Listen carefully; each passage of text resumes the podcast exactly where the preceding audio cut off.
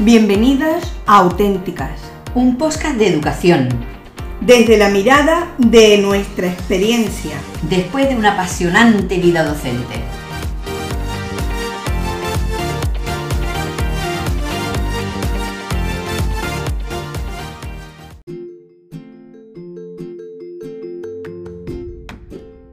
Desde nuestra experiencia personal, desde las ganas de seguir aprendiendo, desde la posibilidad de tener tiempo para compartir lo que sabemos con los demás, nos presentamos. Tony Serrano, Y Loli Elías. os voy a decir algo de mi amiga Toñi Serrano. Toñi Serrano ha sido compañera y sobre todo amiga durante todo el tiempo de la docencia. Hemos estado 45 cursos trabajando juntas y hemos vivido muchos tipos de experiencias muy agradables, muy positivas y sobre todo muy cercanas a los alumnos y a los demás que formaban parte de la comunidad educativa. Loli Elías, te voy a presentar, yo te, me toca a mí presentarte. Pues como ha dicho ella, muchos años trabajando juntas y sobre todo hemos formado el tándem perfecto. Las dos juntas, nada más que mirarnos, sabemos lo que tenemos que hacer y hemos vivido momentos apasionantes en la docencia y nos hemos enamorado y hemos estado siempre muy cerca de los alumnos a los que, con los que hemos tratado. ¿Por qué queremos hacer un podcast? Pues pues porque tenemos la necesidad de contar todo eso que llevamos tantos años aprendiendo. Y además lo podéis escuchar a vuestro ritmo, en el coche, paseando al perro, antes de dormirte, mientras, no, mientras haces las tareas domésticas. Incluso puedes pararlo si te llaman por teléfono. No te cuesta ni un duro, nada más que tienes que escucharlo. Lo hacemos desde casa y ya sabéis, puede, sonar el llanto de mi nieto, o el timbre que ha sonado, o que mi compañero ha movido más de la cuenta los folios, así. Pero también tenemos que decir una cosa, todo esto no sería posible sin nuestro gurú de la educación, que es Eduardo Ruiz, que aquí lo tenemos calladito porque no quiere hablar, pero que es el eje central de este podcast. Gracias, Eduardo. Gracias, Eduardo. Y algo más os voy a decir antes de terminar. Nosotros nos encontramos en tu micrófono y somos muy felices, porque ya nosotros teníamos, en nuestro momento, tuvimos nosotros a una radio que llamamos Radio, radio Medruna, se formó en el colegio, teníamos allí nuestra emisora, creamos nuestros propios programas, los niños eran los, los que lo- estaban interactuando con nosotros y con los, con los invitados. Y la verdad es que nosotros, el, mundo de la comunicación siempre nos ha encantado y hemos sido muy felices trabajando en ello. Y ahora que ya estamos jubiladas, no vamos a dejar de hacerlo, como ustedes comprenderéis. A nosotros nos gusta comunicar. Y por otra parte, vosotros que no habéis visto el micro que tenemos delante, si no es que todos me encantaría hablar aquí.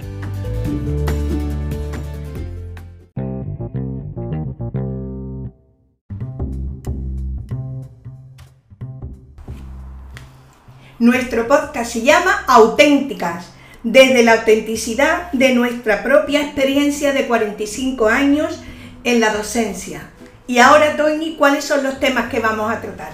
Pues comenzaremos hablando de la educación online y digital y de la tecnología en el aula. También importantísimo la educación inclusiva, el aprendizaje a lo largo de toda la vida, la educación emocional y el bienestar, la educación artística y creativa, para la ciudadanía, la educación sexual y la educación en valores. Eso en verdad, y todo lo que os- vosotros se nos ocurra plantear para compartir con todos.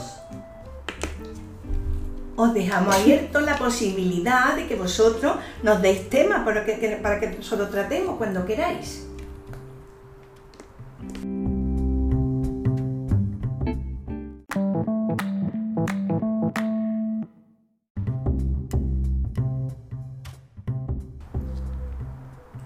Hoy hemos tenido una entrevista con una chica que además de ser una amiga nuestra, ha sido alumna en práctica de mi amiga Tony y además es concejal del Ayuntamiento de San Fernando y, lleva la cultura y la educación. Pepa Pacheco. Así que ahí, tenemos, os dejamos con la entrevista ya.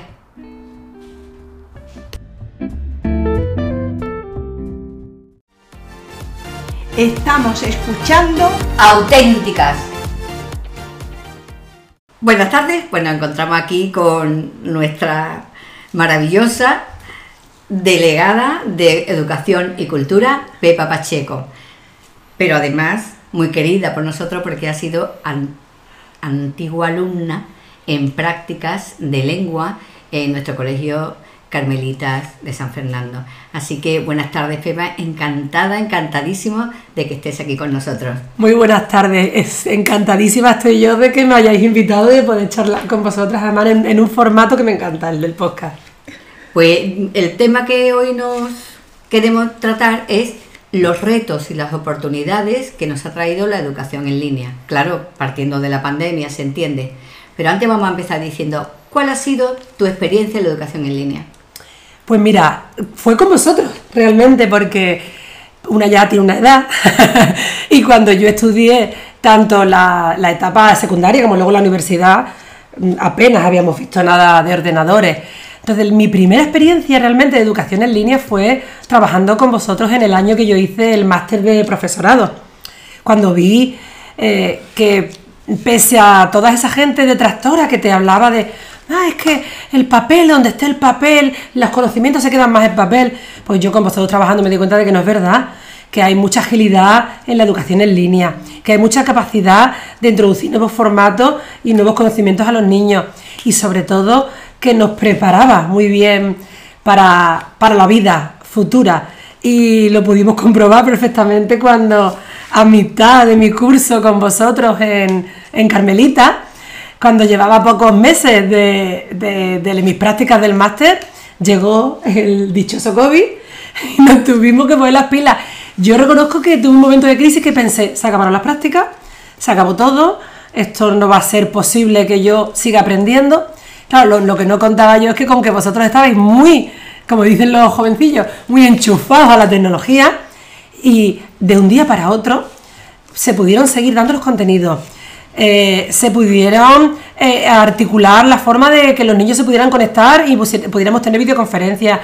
Mm, el tema del Classroom que a mí me pareció como magia, el hecho de poder intercambiar los trabajos que los chavales hacían en casa y los chavalas y vosotros corregirlo. Es decir, mi experiencia fue más que grata y yo después de aquella experiencia, aunque después no me siguió dedicando a la docencia, ahí lo tengo aparcado, pero yo soy como, como una conversa, a todo el mundo lo cuento la importancia que tiene ponerse las pilas en el tema online, en línea, como decís, y, el hecho de que las escuelas tienen, tienen que ponerse las pilas porque creo que era una asignatura pendiente que después de la pandemia nos hemos dado cuenta que, hay, que hay que trabajar más.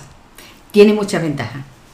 la Para educación en línea tiene muchas ventajas. Pero sí que es verdad que también tiene unos desafíos muy grandes. Por ejemplo, porque para tú poder trabajar online tiene que tener una buena, tiene que tener buen internet. Efectivamente. Entonces hay que dotar, o tendríamos que dotar a los centros em, de, una calidad.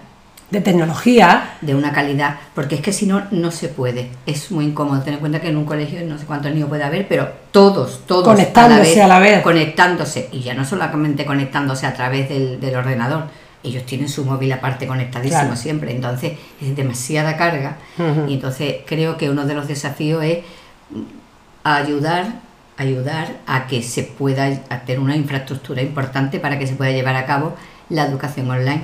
Estoy de acuerdo, porque además cuando, cuando desde las, las instituciones que tenemos competencias en educación, es verdad que las locales, las instituciones locales tenemos menos competencias que, que la administración regional, pero cuando hablamos de Mm, inicio del curso, ¿qué necesitan los centros? Pensamos en eh, mobiliario, pensamos en cortinas, estos días hemos estado dotando de cortinas a todos los centros que nos lo pedían, de todo tipo de mobiliario y en ser. Y es verdad que yo siempre digo, oye, ¿y los wifi tienen buenos wifi? ¿Tienen buenas conexiones? ¿Tienen las aulas tecnológicas?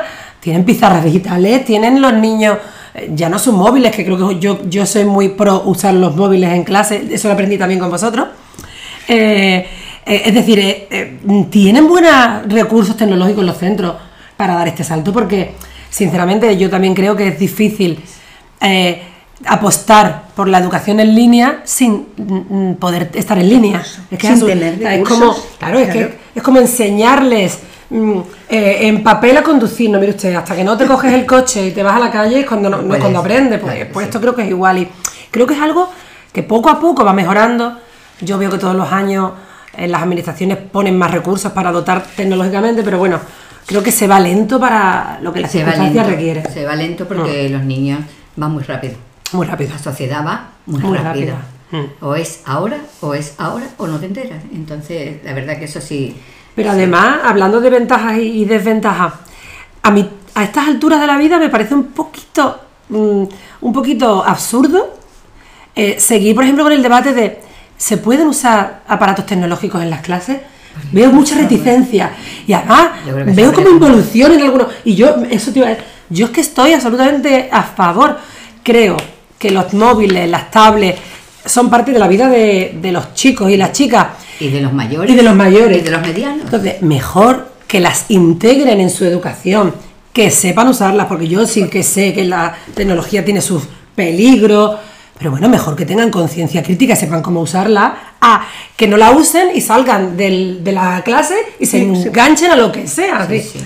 Yo en ese debate soy muy radical. Sí al móvil en clase, con una buena eh, conciencia crítica del uso, una lectura transversal, que los niños sepan hacer el fact-checking, que contrasten, pero hombre, que lo tengan en el bolso cogiendo polvo y luego que queramos que sepan usarlo por ciencia infusa, pues lo veo un poco absurdo, la verdad.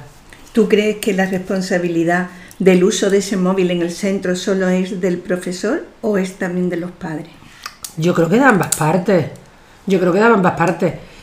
Eh, creo que eh, los profesores tienen que indicar en su materia concreto y para sus eh, propuestas de, eh, didácticas cómo tienen que usarlo los niños. Pero yo creo que los padres también tienen que decirles, oye, que se va al móvil, se va con el móvil a clase a trabajar, no a meterte al FIFA, a apostar, a que, que, que me- lo digo porque mi marido es docente de secundaria y me dice que los niños se meten en el móvil a cualquier cosa, salvo a, la- a las prácticas docentes. Yo creo que los padres les tienen que decir, oye, usadlo, pero usadlo para lo que os diga el profesor y con cierta con cierta conciencia. Mm, creo que lo de los PIN parentales y tal es un poco también absurdo porque los niños también saben saltarse todos esos controles. Sí, pero por ejemplo en, en, en clase siempre tenemos, hay un cortafuego, vamos, hay una, serie de, hay una serie de programas en los que los niños no pueden entrar. Bueno, eso sí, por supuesto, es un filtro Entonces, perfecto. con un claro, eh, porque es que si no, verdaderamente... Si no se mete. Porque además, con No. las ratios que hay, ¿cómo controlas tú que los veintitantos estén haciendo justo lo que tú quieres? Yo creo que, yo creo que se trata de, de que se eduque, de Sí. verdad. Si es que educar es Sí, eso, sí. en el buen uso también de las cosas. Igual que un niño sabe que un libro no lo puede romper, ni, pira- ni, ni pintorrear.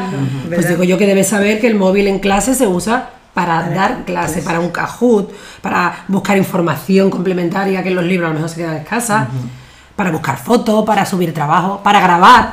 Con vosotros aprendí yo mucho el tema tecnológico, efectivamente, pero no para mm, eh, eh, tenerlo guardado y, y luego sacarlo para meterme a ver el, eso, el FIFA. Sí, sí, sí. Yo creo que, que hay que crear, ¿eh? hay que crear y ser muy consciente Mm. y llevarlo a cabo un buen reglamento de convivencia. Sí, es cierto. Nosotros uno de los Erasmus que hicimos verdaderamente fue muy provechoso en ese tema porque fue de ciudadanía digital. Y ahí sí que aprendimos mucho porque trabajamos con otros países Claro. y estuvimos viendo cómo la tecnología podía aportarnos y tener incluso más valores que todo lo contrario. Y la verdad es que fue muy positivo. muy Yo soy muy pro tecnología. Fue presentado en Estrasburgo. ¿verdad? El, el decálogo, bueno, no fue un decálogo exactamente, fue Como unos principios, ¿no? Sí, como una especie como una- de hoja de ruta de cómo Sí, reglamentar. varios países y, y, me parece que fue genial porque ahí a los niños aprenden sobre cómo cambiar contraseña, Claro. cuál debe ser su papel, a qué páginas no deben entrar, Eso, qué tienen cómo, que hacer. cómo tener eh, el tema de, de cómo los niños, porque yo creo que también deben proteger un poco la imagen que ellos exhiben en las Tienen que redes. hacer un buen tu currículum, huella digital sí. luego es imposible de borrar y eso deben saberlo. Sí. Pero que yo creo que, de verdad que yo soy muy, yo creo que usando las cosas es como aprendes a protegerte. Si no lo usan, si no saben, y luego les damos el móvil y fuera del horario lectivo y fuera de la supervisión paterna, no podemos estar 24 horas con ellos, hacen lo que quieren porque nadie les ha explicado. A mí me parece mucho más peligroso que el hecho de que estén más o menos habituados ¿no? a- al uso. Mira, mm, una de las cosas que me llama la atención el otro día, que nos escuché en las noticias, y es que en Ucrania, ya sabemos cómo está, ¿Cómo están? Mm. pues la única forma que van a tener algunos centros de poder impartir sus clases va a ser a través de la educación online. Pues yo dije para mí, Dios mío, pues esto es que es bueno, porque es que Claro. esos niños, imagínate en la situación que se encuentran, las desventajas que tienen y si no es así, pues no podrían ir al colegio y sin embargo lo van a proponer. Yo pasa, por ejemplo, en los campamentos de refugiados, que hay niños de distintas nacionalidades, edades, y las ONGs que trabajan en ese sitio, que, que, promueven siempre que los niños vayan a la escuela, no pueden tener escuelas ordinarias, ni tienen allí docentes para los niños. Pero claro, gracias a la educación en línea se han podido salvar esos obstáculos de todo tipo de materias, de todo tipo de mm, edades y al fin, de todo tipo de idiomas. Y es una manera de usar la tecnología pues para que los niños sigan beneficiándose, efectivamente. Y, que haya una igualdad en la educación en línea para todo, que eso es fundamental. Muy bien. ¿Y qué desventaja nos trae la, educación en línea? Pues yo creo que a lo mejor el, eh, y viene relacionado con lo anterior, yo creo que tiene que ver con el tema de lo, del mal uso de, la tecnología. Mm, porque si no estamos habituados, pues cogemos el móvil pues para meternos en el Instagram, meternos en la. a ver los partidos de fútbol, meternos apuestas. Yo creo que esa es la principal desventaja, el, mal uso. Porque después todo lo que a mí me intentan vender como desventaja, yo no, yo no lo veo. Es que estás mucho tiempo con él. Bueno, dependiendo. Eh, si tú le regulas que es para hacer los deberes y tal, el tiempo que también están con una libreta de papel ordinaria. O no, es que se distraen. Bueno, se distraen. Yo creo que depende del, uso. Mm, yo creo que el aparato, la tecnología no es el problema, sino el, hecho del uso y que sepan encasillarlo en, lo que están haciendo. Yo no soy demasiado enemiga de, la, de la tecnología y por eso te digo, no le veo más desventaja que el hecho de que los niños estén muy desamparados a la hora de usarlo porque no les demos las herramientas necesarias para ello. Otro de los desafíos que, creo que ha tenido esta educación online es la formación docente. Bueno, eso, eso que, esas son las desventajas.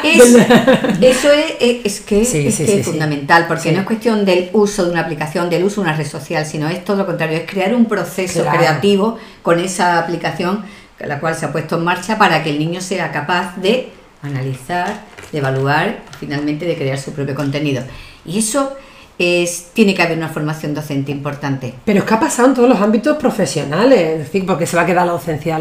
Yo soy periodista de formación y he trabajado mucho en periodismo y fuimos uno de los principales sectores que nos tuvimos que poner las pilas tecnológicas, porque enseguida empezó el periodismo online, los periódicos digitales, cuando antes tenías toda una tarde para escribir una pieza, ahora tienes 10 minutos porque enseguida te están pidiendo otra y hay que refrescarla, es decir, a todos los que empezamos en papel nos costó muchísimo entender que son otros ritmos, que es otro lenguaje, porque tampoco funciona el mismo lenguaje, que son otros procedimientos, que la imagen más que nunca primaba frente a otras cosas. Entonces, ese es el ejemplo en mi profesión, pero es que en todas ha pasado. Entonces, creo que la docencia tenías sí o sí que sufrir la misma transformación.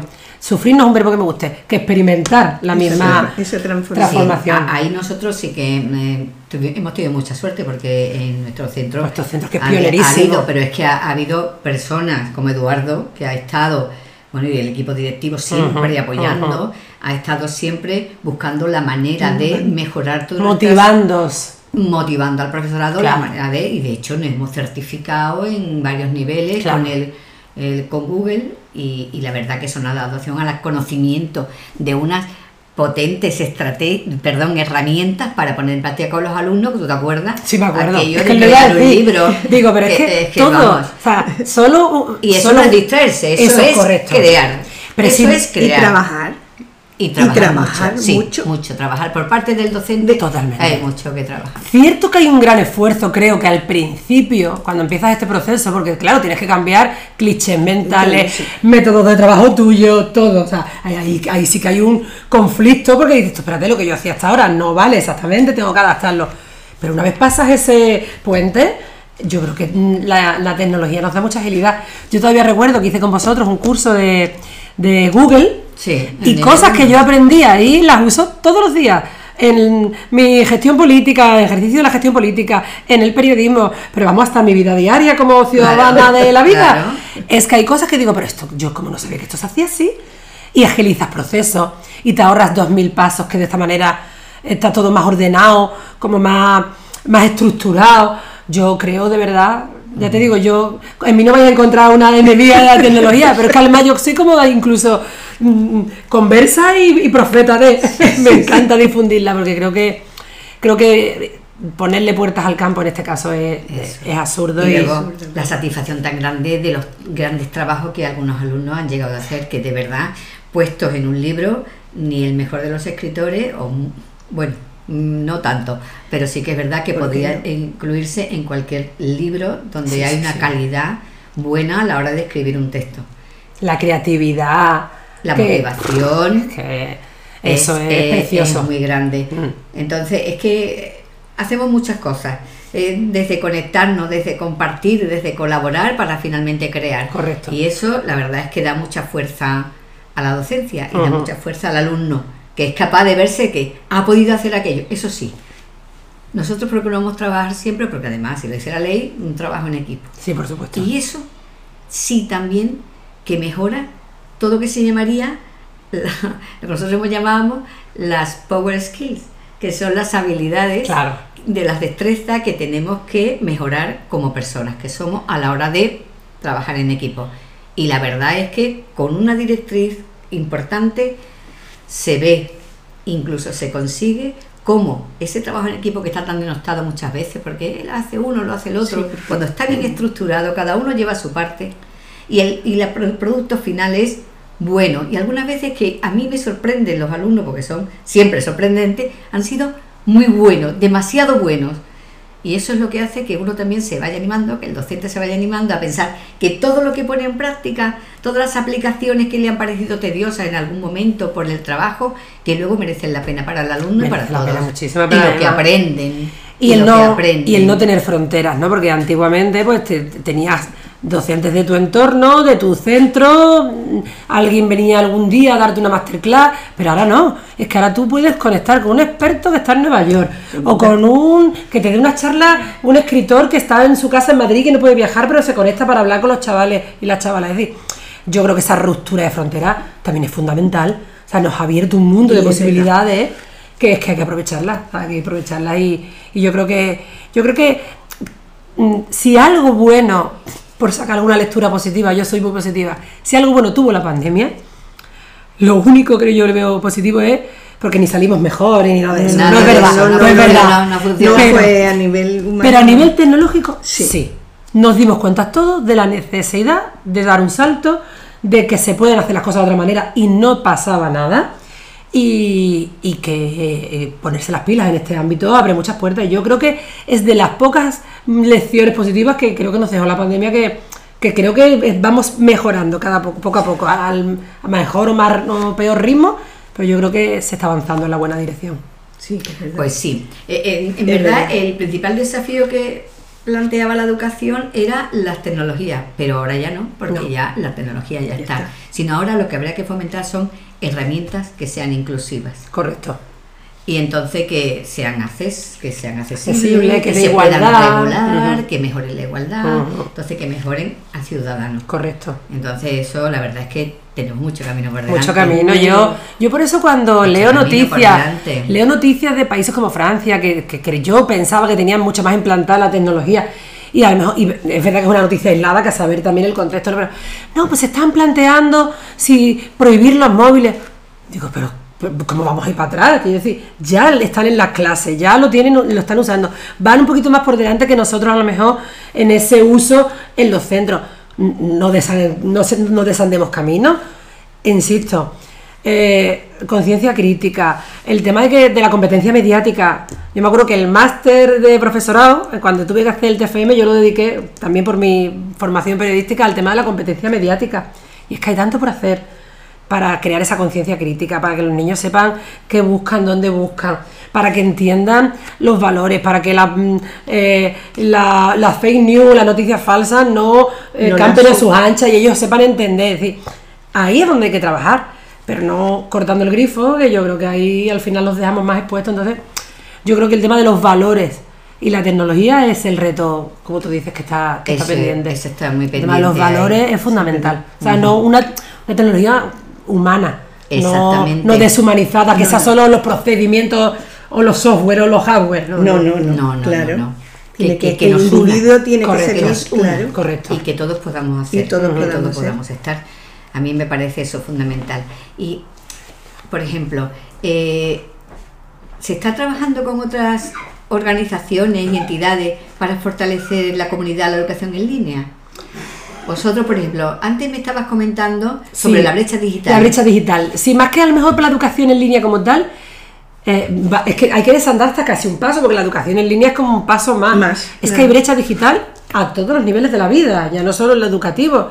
Eh, en la pandemia también nos dimos cuenta de que para poder seguir prestando servicio público, por ejemplo, un ayuntamiento, la junta, un centro de salud, teníamos que hacerlo digital. Ya no podías ir al médico, hacías una videoconferencia, ya no pedías una ayuda en el ayuntamiento en la puerta, sino que tenías que pedirlo por registro electrónico. Claro, eh, eso está muy bien. en los ayuntamientos enseguida y las administraciones nos pusimos las pilas y mandamos a todo el mundo a teletrabajar, pero luego resulta que los ciudadanos no tienen capacidad de eh, interactuar tecnológicamente con la administración. Y además lo contaba antes, ¿no? A cierto corte de edad, la brecha es más grande. Nosotros no, hemos detectado sobre todo en las personas más mayores, los niños, eh, el tema de la educación en línea y el que los centros se estén poniendo las pilas les están ayudando, aparte de que son que nativos ya- digitales y se ya, nota. ya lo tienen claro desde La gente de mediana edad estamos, hacemos lo que podemos, pero es que hay, un, hay una franja de edad muy importante que no tiene acceso a los servicios si no les das una alternativa presencial o les formas. Para que Yo- puedan hacerlo. Efectivamente, porque yo creo que obligatoriamente por ley las instituciones tenemos que dar servicios a las personas de forma presencial, ¿no? Pero yo creo que la gente también prefiere hacer los trámites desde casa si supiera. Lo que pasa es que vas al banco y es que es todo complicadísimo. Y vas al ayuntamiento y es todo complicadísimo. Os contaba antes una anécdota. El hecho de que los grandes consumidores de cultura, de pago en las ciudades, son gente ya pues con un cierto nivel adquisitivo y más edad. Y lo ponemos todo online. Compre usted las entradas online, reserve online. Es que no saben. No saben. Es que no saben, porque ya no es solo consultar, es que les pedimos que hagan transacciones económicas, pagos. verdad que paguen. Entonces, es que empezamos a hacerlo todo muy complejo. Y nosotros ahí, de la mano de los colectivos vecinales, de la mano de organizaciones como Cruz Roja, por ejemplo, eh, o de distintas ONG, estamos trabajando a través de participación ciudadana, sobre todo, en programas que reduzcan la brecha digital. Y ahora, ahora sobre todo en este nuevo mandato, la idea es ponernos las pilas mucho en ese sentido. Me parece muy interesante. Sí, porque yo creo que es fundamental. hay una mayoría de, de ciudadanos que prácticamente están jubilados. Son personas que tienen mucho tiempo libre, que pueden hacer muchas muchas ganas cosas muchas ganas de cosas. hacer Mm. cosas y les dificulta el tener Sí, que utilizarlo tecnológicamente, tener que llegar a información, es verdad. Nosotros, ahí ese reto sí que lo tenemos, y ya te digo, es una educación eh, a- para las personas para que sepan estar en línea, vivir en línea, consumir en, en línea. Poco a poco eh, nos damos cuenta de que, de que hay menos gente, pero todavía queda un gran grupo Sí, que no sabe, que te viene y te dice, niña, compra una entrada, no sé comprar una entrada de esto. Y no puede ser, no puede ser que reduzcamos las posibilidades de la gente de tener una vida plena porque no sepan acceder a la, a la tecnología. Y ahí es donde las administraciones, sobre todo, nos vamos a poner las pilas. Porque además tendemos en los ayuntamientos a dar cada vez más servicios digital, tarjeta ciudadana, y en San Fernando en ese objetivo estamos. Y claro, no puede ser que pongamos todo en marcha desde el punto de vista de tener tu tarjeta, tener el software tener- y luego que la gente no, sepa sepa. usarla, que la lleve en la cartera como lleva el DNI. no puede ser, claro. que Entonces, no. en ese sentido sí que estamos, estamos trabajando para reducir esa brecha. Ah, pues me parece súper interesante. Y a la comunidad educativa y a los estudiantes, mm, ¿qué, ¿el municipio cómo los puede, cómo les puede, mm, eh, a ver, Ayudar a, a mejorar Más- esta... ayudarnos en la toma de decisiones sobre el futuro de la educación en línea, qué puede hacer o qué hace o qué hará o cómo se involucra, se puede involucrar el municipio. Yo creo que sí. Es verdad que las competencias a ese respecto son de la ley nacional y luego de la, de la administración autonómica. O sea, nosotros mm, desde el municipio poco margen tenemos a la hora de tomar decisiones educativas de lo que es la normativa o los procedimientos en los centros. Pero eh, yo siempre creo que si un municipio es más tecnológico, si los ciudadanos están más acostumbrados a trabajar de esa manera, si la propia sociedad al final demanda que haya tecnología, que haya esos procesos, de alguna manera imponemos ese cambio. O sea, no digo que desde el ayuntamiento no podemos legislar,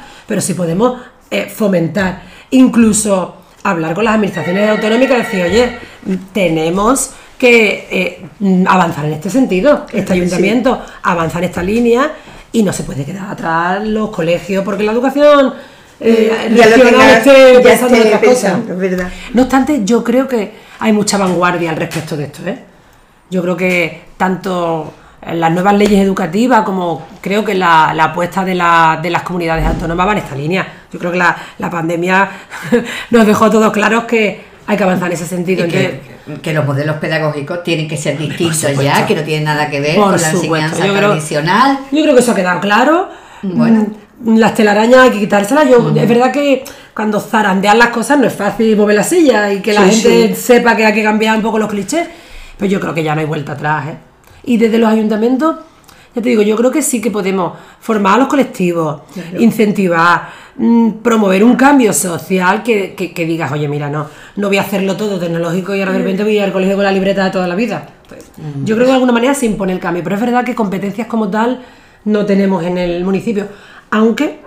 De recursos sí Pero las sí que tenéis. las Sí, tenéis. correcto. Los recursos sí las tenéis. Y es, iba a decir además, desde la Delegación de Educación, al menos en San Fernando, estamos muy abiertos a lo que nos proponen los centros. Claro. O sea, eh, igual que te piden planes de fomento de la lectura, desde, que desde lo municipal contribuyamos a ponerlos en marcha. Si mañana me dicen, oye, un plan de fomento de la educación en línea, es que lo que tenemos que diseñar en programas y Claro. llevarlo a los centros. Ah, y pues te vamos a coger la palabra. me comprometo, me Ya lo he comprometo. dicho, ya lo he dicho, te perdiste. Y también creo que es muy importante trabajar esto con las familias, ¿eh? Lo hablabais antes al principio, me lo has Sí. dicho tú. Es fundamental. Hay que hablar con las familias de esto. Es decir, nosotros teníamos el proyecto de escuela de padres, trabajamos mucho con las flampas. Pues a lo mejor ahí también hay que hacer un trabajo muy importante para que entiendan, para que no tengan miedo a la tecnología, no sean reacios, para que eh, sepan que hay que ciertos filtros que sí hay que poner, no todo vale, No todo con el vale, móvil en no clase. todo vale. Ahí. Yo, de todas maneras, yo creo que la didáctica bien llevada hace mucho. Cuando yo llegué a vuestro centro en el máster, y nunca había visto niños con los móviles, niños tan pequeños con móviles en clase, y yo pensé, oh Dios mío, estos niños qué van a hacer, ¿dónde se van a meter? Yo tenía un montón de prejuicios, y en tres días los disipé, porque Claro. los niños saben para qué sí y para qué no.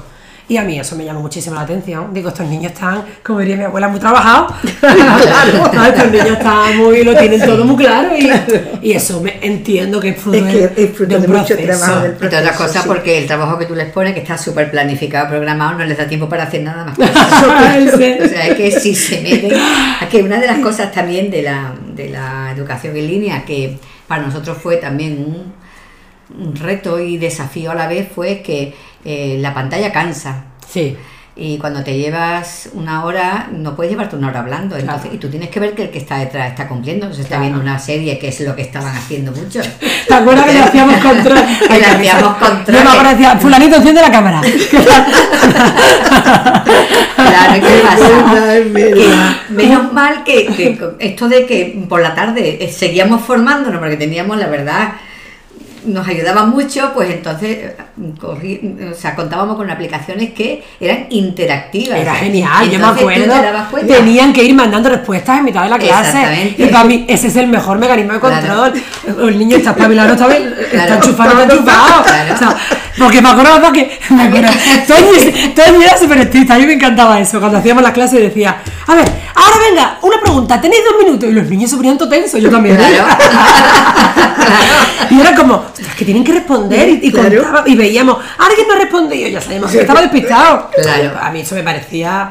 Sí, Claro, sí, sí. Pero son No, y la dinámicas. picaresca de ellos, porque luego Claro. resulta que terminábamos la clase y había alguno que una hora después seguía conectado. Correcto. Ya, era una- ya es que te morías de risa, Claro. ya le tenías que decir, Sí, apágalo ya. Apágalo. Hay un mensajito que ya no estamos. Ah, O pero sea que son dinámicas cuando, sí. cuando ah, empiezas a trabajar de forma pedagógica con los niños de, la, de una manera eh, ortodoxa, sin educación claro. en línea, pues tú tenías tus trucos, tus formas. Ahora hay que cambiar esas Hay que dinámicas. cambiar, claro, hay que claro, aprender claro, hay que aprender aprender y- mucho. Total, que en verdad la escuela en línea no siempre ofrece lo mismo que una escuela regular. No. Y una de las recomendaciones que a lo mejor podríamos tener en cuenta sería que organizar las actividades. Mucha, prepa- mucha preparación mucha previa. preparación mucha, previa mucha. por parte del docente, Mm. sobre todo, de verdad, porque tienes que ir con todo aquello ya. O sea, no Claro. antiguamente tú llegabas y explicabas un tema. es una no, no, masterclass. Pero las clases invertidas, Eh, sí. que ahora trabajan en casa y luego en clase pues se comenta, se corrige Sí, entre ellos. Es, decir, sí. es que hay tantas formas. De, de cambiar el- las dinámicas para que los niños trabajen en casa y, y no sean los deberes al uso, sino sea otra cosa. Y luego en clase se crean dinámicas donde se charle, se comparta el trabajo. Incluso Yo- el mismo proyecto en clases que no les da tiempo para No les da distraerse. tiempo. O sea, es que es continuamente trabajando en lo suyo. Por otra parte también evitar las multitareas, un tener unos horarios, Por ejemplo. eso es fundamental. Pero eso nos pasa a todos, a, A los que usamos, en- todos, todos los que todos. teletrabajamos, todos los que trabajamos en, en online, tenemos muchas dificultades a la hora de limitar el tiempo que estás trabajando, Sí. limitar el, el tiempo que le dedicas. sí, sí. El, el- el tiempo se estira de una manera que cuando te das cuenta y dices, ¿cuántas horas llevo? Entonces, a ellos, a los niños hay que también inculcarles, bueno, pues que sean, que también necesitan jugar, necesitan descanso, Sí, necesitan sí, sí, sí. consumir algo que no sea Claro, estrictamente claro, académico, ¿no? Claro, Sí. claro. Pero por eso creo que el gran trabajo tiene que hacerse en clase. Sí, yo también lo creo. El gran trabajo tiene que hacerse en clase. En, en casa muchas veces ellos incluso el que tenía ya interés porque veía que le interesaba el tema ampliaba. Hmm. Y tú dices, ella te venía con otras otras ideas que tú decías, bueno, mira, pues no hay Sí, además, otra cosa que, que no se- es lo lógico, lo lógico Sí, es, es que se acostumbren ellos a lo de su clase y se acabó. Perfecto. Además, también sabes lo que pasa en casa, que yo me he dado cuenta pues en estos años hablando con unos y con otros centros. No todo el mundo tiene en casa las mismas eh, tecnologías, las mismas capacidades. Mandarles a casa todo. Yo me acuerdo en la pandemia, familias que son cuatro hermanos y un ordenador. ¿Ahora qué? ¿Cómo trabajan? cómo trabajan, Como cuatro y cómo hermanos. hacen la tarea y cómo la presentan Con y cuánto- 200.000 deberes, con profesores que le mandaban una hora de clase y luego me hacen un resumen. Y tienes cuatro hijos, cuatro horas, ese ordenador ese- este- este- con un calentón todo el día Y impresionante. no, y no le- y no llegan. Efectivamente, Y no llegan, los niños saturados, los padres saturados. Entonces, yo creo que también hay que tener en cuenta eso, que todo el trabajo que se haga en clase evita que luego las familias tengan una carga añadida. No hay cuatro tablets para cuatro hijos en todas las casas del mundo. No, no, no, no. Es verdad que Sí, hay que adaptarse Mm. y que seguir regulando todo aquello para que Sí. verdaderamente sea inclusiva. Correcto, es que al final es que una la cuestión de educación dejar- sea inclusiva Correcto. y no sea para todo. Bueno, Pepa, pues yo me lo he pasado muy bien. ya, ¿verdad, me Loli? encantado. Me ha pasa algo encantado. ¡Qué barbaridad! Además, es una cosa que es muy importante, es totalmente vocacional, me encanta. Me encanta. Me encanta eso porque ya lo ella. vocacional totalmente, Mira, lo además lo demostró. asume. Yo muchísimo, Cuando digo, delegada de educación, digo, bueno, Es que se lo- va a lo dedicar suyo, a ello. lo. Porque estando allí, te- tenía que terminar en el mes de mayo, ¿no? Sí. Las prácticas. Pero dice, bueno, yo me quiero quedar hasta junio, pues Sí, encantadísima. claro que sí. Porque había a cosas ella, había algunas pendientes, clases que claro, daba. sí. Y luego otra cosa importante que sí que me gustó mucho de ella, y fue que las tutorías también se hacían online. Claro. Y ella estaba en las tutorías. sí, me gustaba mucho veía, escuchar y aprender. Veía cómo los padres, eso, contaban su, su- claro, su verdadera su historia, historia. y cómo se sentían. Y, Y en momentos súper y complicados, como los que y había momentos muy complicados Complicado, y complicado. historias muy fuertes eh, que había que Claro. vivir. En esos momentos, porque Mm. claro, imagínate, ya que había que recordar que ya sabemos todo que fue muy difícil. Así que... Yo es que me lo pasé muy bien, no es por hacer la pelota. Que no, que no. Sí, que y yo- no. nosotros, y nosotros. No, lo diría, no lo si no fuera verdad. Yo se lo digo a todo el mundo, yo es que aterricé en un sitio que desde el primer día me, me- me acogieron súper bien, pero es que aprendí tanto. Sí. Y insisto, cuando llegó la pandemia yo dije, hala, saca ahora las prácticas.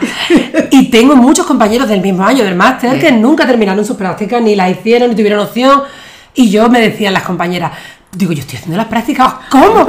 Digo, yo qué sé, dentro mío se puesto las pilas. Aprendí muchísimo de No, lo que es un equipo entero remando en la misma Eh, dirección. Claro eso, que sí. Eso fue espectacular, sí, vamos. sí. Y una de las cosas también que a nosotros nos cuesta mucho trabajo es lo del tema de la evaluación. ¿eh? Eso. Porque ahora eso, toda esa cantidad de herramientas, de pequeñas cositas, ¿eso cómo se lleva a cabo? Pues con otra herramienta. Correcto. Con otra herramienta. Ahí teníamos las columnas que lo hacíamos y la verdad era, teníamos una cantidad de notas, pero que ellos, el mismo programa te daba, o sea que la tecnología te va a facilitar mucho Sí. la vida si tú quieres y sabes darle el uso adecuado. Así que yo encantada de seguir con la tecnología. Pues Pepa, nada, seguiremos encantadísima. trabajando. Otro día la, la volveremos a llamar. cuando Ay, ella volveremos a llamar. Que vaya muy bien este Sí, proyecto sí, vuestro, sí, sí, sí. que me parece súper enriquecedor, que dediquéis sí. tiempo y esfuerzo a, a hablar. Además, ya sabéis que hay estudios por ahí que dicen que ahora mismo lo más consumido de, de la radio son los podcasts, la gente lo escucha en cualquier sitio, a cualquier hora, así que está muy bien que os hayáis subido a este carro. Es que con tanta información como tenemos, como somos tan mayores, ya dices, pero ¿cómo Qué exagerada, es imposible. Verdad, no ¿no? nos podemos parar. Sí Algo somos, ¿eh? tenemos que seguir, por lo menos contar o contar lo que sabemos. Me parece perfecto. De verdad que os agradecemos el esfuerzo. Pues muchísimas gracias por estar con gracias, nosotros. A vosotras, a Gracias. vosotras.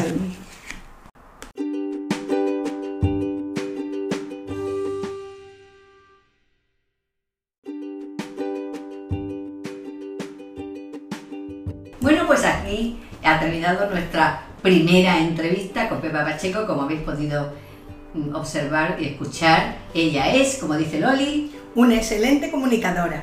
y hasta aquí todo. Adiós. Adiós.